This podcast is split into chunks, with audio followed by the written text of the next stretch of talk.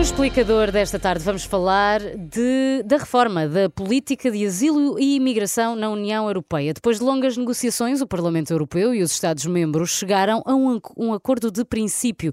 O que te pergunto, Miguel, é o que é que isto quer dizer? Quer dizer que, finalmente, mais de três anos depois de a Comissão Europeia ter apresentado o projeto, os 27 chegaram a acordo sobre os principais pontos de compromisso em relação a uma reforma alargada da política de migrações e asilo. São medidas uh, polémicas, mas que pretendem alterar a forma como a União controla a entrada de migrantes e uh, como facilita a recusa de asilo a quem não cumpra os requisitos legais. No fundo, é isto. Mas em concreto, o que é que muda? Porque atualmente já há fortes restrições à entrada de migrantes na Europa. Sim, embora mais em alguns países, como sabemos, do que noutros. Mas, uh, por exemplo, vai haver um rastreio obrigatório antes da entrada de um migrante na União Europeia, ou seja, o país onde os requerentes de asilo ou os migrantes entram terá de recolher os uh, seus dados biométricos, as impressões digitais, imagens faciais, documentos de identidade e uh, coloca esses elementos no Eurodac, que é uma base de dados que permite verificar logo na fronteira se a pessoa já pediu asilo noutro Estado-membro ou se passou por outro país enquanto aguardava a resposta ao pedido. E estas verificações de segurança podem durar até sete dias. Passado esse período, o requerente é encaminhado para um procedimento de asilo ou é devolvido ao país de origem uh, ou ao país de trânsito, no caso de já ter um pedido a correr noutro Estado-membro. Hum. E onde é que essas pessoas ficam enquanto aguardam pelas, pela resposta?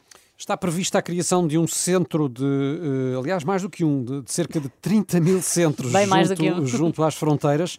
Portanto, haverá uh, um centro nas fronteiras que permita uh, o repatriamento mais rápido de todos os que não tenham direito a asilo na União Europeia. Hum. As pessoas oriundas de países com menos probabilidade de conseguirem proteção internacional, como Marrocos, Tunísia ou Bangladesh, que têm baixas taxas de reconhecimento do estatuto de refugiado, terão de ir para esses centros que deverão ter capacidade para receber até 120 mil pessoas por ano. Hum. E o que é que está previsto para os países com maior pressão migratória, como é o caso, por exemplo, da, da Itália, onde todos os anos chegam milhares de migrantes? Nesse caso, vai ser criado um mecanismo de solidariedade obrigatório que uh, pretende beneficiar esses Estados sob maior pressão migratória, como, como disseste, por tradição Itália, mas também outros países do sul da Europa.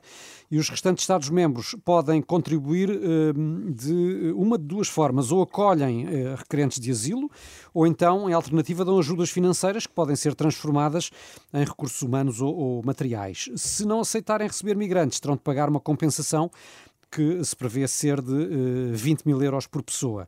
Na eventualidade de se registrar um afluxo anormal de imigrantes a um dos 27, como já aconteceu, por exemplo, durante a crise de 2015-2016, hum. nesse caso os Estados devem acionar rapidamente este mecanismo de solidariedade a favor do, do, país eh, que esteja no centro dessa crise e estabelecer um regime eh, menos protetor para os requerentes de asilo do que é habitual. E quando é que estas novas regras entram em vigor? A ideia é que o novo pacto sobre migração e asilo entre em vigor no ano que vem. agora, o trabalho vai ainda prosseguir ao nível técnico para que sejam detalhados os novos regulamentos. Eu disse há pouco, uh, há polémicas, uh, porque são contestados por uh, muitas instituições uh, hum. no espaço europeu e não só. E uh, depois, se de facto os trabalhos prosseguirem com alguma rapidez, o texto provisório terá de ser ainda confirmado pelos Estados-membros. Pois ainda pode demorar. Agora está tudo mais claro. Obrigada, Miguel. Qualquer dúvida, este explicador vai para a página da renascença.rr.pt e para as plataformas de podcast habituais.